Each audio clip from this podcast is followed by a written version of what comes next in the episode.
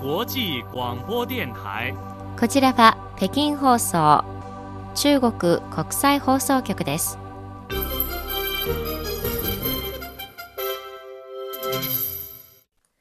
こんばんは。ニュースをお伝えします。まず主な項目です。新興外交部長は30日オランダサウジアラビアアルゼンチン3カ国の外相とそれぞれ電話会談を行いました。外交部のモーネ報道官は30日の定例記者会見で、今年の春節の大型連休を利用して海外旅行に出かけた中国の観光客数は著しく増加していることを紹介しました。国家衛生健康委員会の米法報道官は、国務院合同予防抑制メカニズムの記者会見で、春節期間中の新型コロナ予防抑制活動は安定して秩序を正しく行われ、全国的に感染状況はすでに落ち着いてきていることを紹介しました。以上、主な項目です。はじめに、新興外交部長は30日、オランダのフクストラ副首相兼外相、サウジアラビアのファイサル外相、アルゼンチンのカフェエロ外相とそれぞれ電話会談を行いました。新外交部長はオランダ外相との会談で、中国はオランダと手を携えて、両国指導者の重要な共通認識を実行に移し、各レベルの往来を強化し、開放的で実務的な中国とオランダの全面的協力パートナーシップが新たな進展を遂げることを期待している。中国はオランダと気候変動など多国間分野での協力を強化し、分裂ではなく開放的、混乱ではなく秩序ある国際貿易環境を共同で維持していきたいと述べました。そしてサウジアラビアの外相との会談では、新外交部長は、習近平国家主席が先頃第1回中国アラブ諸国サミット、第1回中国 GCC 湾岸協力会議サミットに出席し、サウジアラビア訪問を成功裏に終えた。中国はサウジアラビアとともにサミットの成果を着実に実行に移し、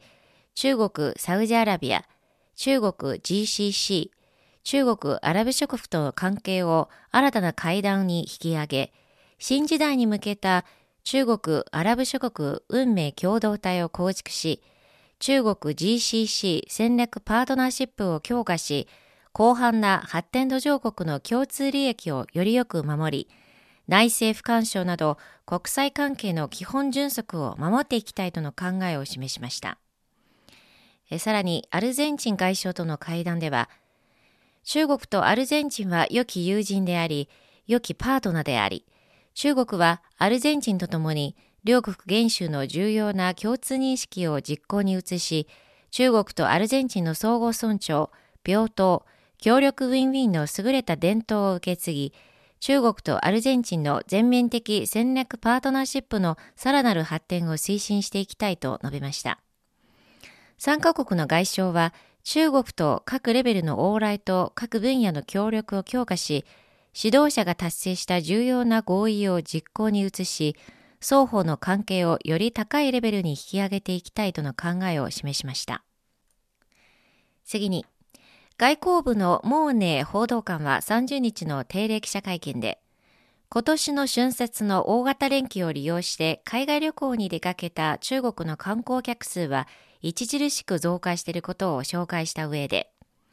多くの国が中国からの観光客を熱烈に歓迎しており、観光業及び経済回復を大いに促進するだろうとの見方を示したと述べました。統計によりますと、今年の春節期間中、全国の出国者は延べ287万人を超え、1日平均41万人となっており、去年春節の同じ時期と比べて120.5%増加しました。中国からの観光客による海外旅行の全注文数は前の年の同じ時期と比べて640%増加し、また国際航空券の注文は4倍以上増加しました。もう報道官は、今年の春節、活気と喜びに満ちた中国を世界に見せた。春節期間中、国内旅行者数は延べ3億人を超え、映画興行収入は67億元以上、総観客動員数は1億2900万人に達した。旅行ブームと消費ブームは中国国民の美しい生活への憧れと国の発展への自信を示していると同時に、各国の人々も中国経済の回復に向けた大きな勢いと中国経済の好転することの世界的意義を感じているだろうと述べました。国家衛生健康委員会の米法報道官は30日、国務院合同予防抑制メカニズムの記者会見で、春節期間中の新型コロナ予防抑制活動は安定して秩序正しく行われ、おつ類おつかん措置は確実に実行されて効果が上がっているとし、全国的に感染状況はすでに落ち着いてきており、各地で感染者の減少傾向が続いていると明らかにしました。次に、中国物流購買連合会と国家統計局サービス業調査センターは31日、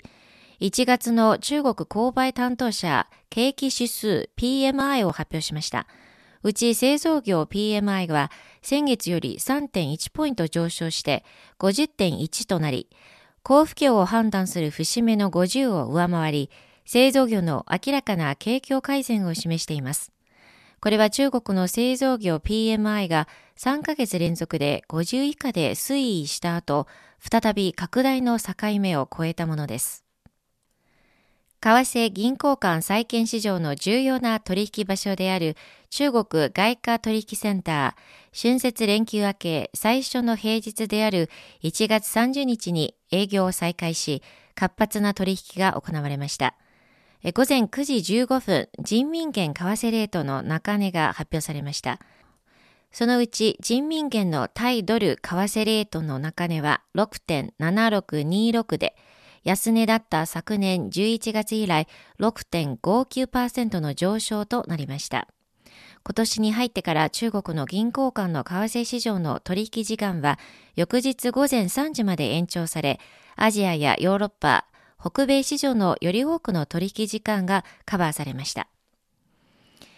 中国では春節連休後の U ターンラッシュが続いています。鉄道による旅客輸送は26日から30日までの5日間連続で1000万人を超えました。鉄道側は臨時列車を増発し、輸送能力を機動的に整備することで、ピーク時の旅客輸送需要を満たしています。国家鉄路集団によりますと、中国の鉄道各社は30日、1万422本の旅客列車を運行して、延べ1120万人を輸送したと見込まれています。おしまいに、香港特別行政区政府食品環境衛生省食品安全センターは30日、香港市民の健康を守るため、業界に対し、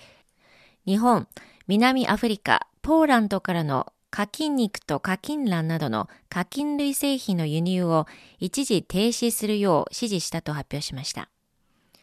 これに先立ち、日本の農林水産省は、宮城県で高病原性鳥インフルエンザが発生したこと、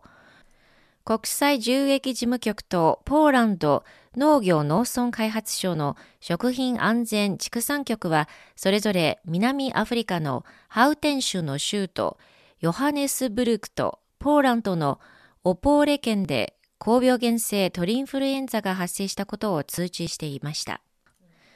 ニュースを終わります。アナウンス担当は OAA でした。